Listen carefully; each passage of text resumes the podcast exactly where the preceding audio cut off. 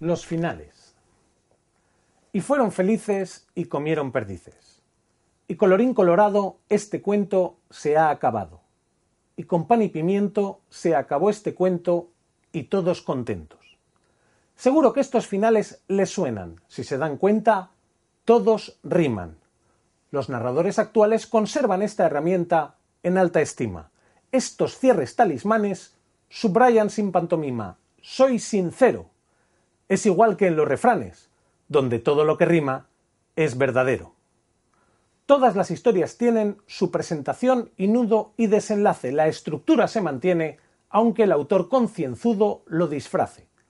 No es fin, sino desenlace, porque el desentrelazar lo liado es lo que al terminar hace la narrativa ejemplar, el acabado. Por tanto, para ser puro, un final debe mostrarnos conclusiones, y hacer conclusión es duro. Recuerden cuando entregamos redacciones. Entregarle al profesor un papel que condensara el simbolismo de una historia era un dolor. Pues los guionistas de ahora, lo mismo. Aquí en el laboratorio las narrativas banales nos agravian y como acto disuasorio hemos listado finales que dan rabia. Parece una reducción, pero en los audiovisuales acredito que el número de finales, por lógica de cajón, es finito. Por ejemplo, los finales que tras dos horas completas de argumento deciden que nada vale. Lo mandan a hacer puñetas tan contentos. Toda la historia es mentira. Al final va se despierta y era un sueño.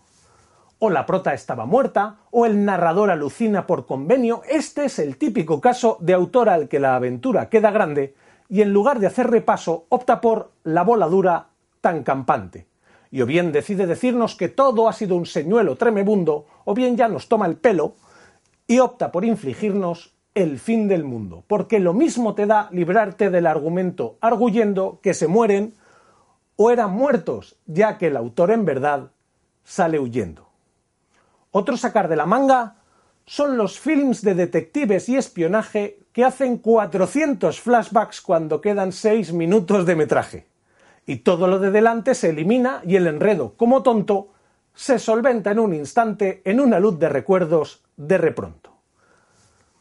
Otro que está en nuestra lista es el final que se nota corregido por el boss capitalista que teme que no regrese lo invertido y presiona para que el cierre, que era una cosa consecuente, con sus cambios pase a ser una solución aguada e inocente.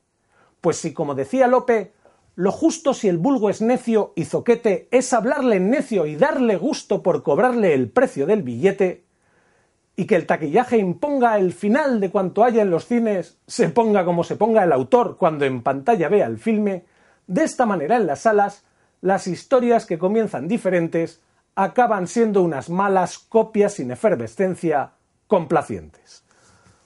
E igual que en los taquillazos al final siempre se ondea la bandera, o se acaba con un beso y así termina la historia donde sea, se ha desarrollado un gusto en que en lugar de pedir el reintegro de la entrada hay un iluso aplauso mientras el dire funde a negro.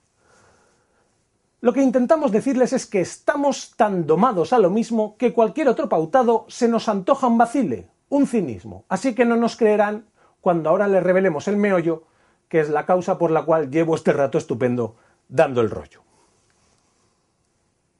Cuando ven documentales solo hay un punto de vista. ¿Lo han pensado? Solo hay una voz que habla. El presentador es el juez y jurado, es la voz de la verdad. Hay una trampa sobre la perspectiva y todo es parcialidad. El presentador no deja alternativa, no tienen otra opinión y aunque noten que hay algo con malfario, se lo tienen que tragar. Y lo mismo pasa con el telediario. Una única voz no indica que todo lo que se diga es lo cierto y decirles que intoxica crea comezón, intriga y desconcierto. Pero en los informativos y en cualquier audiovisual de la especie tienen los mismos motivos, la misma trampa fatal que se precie.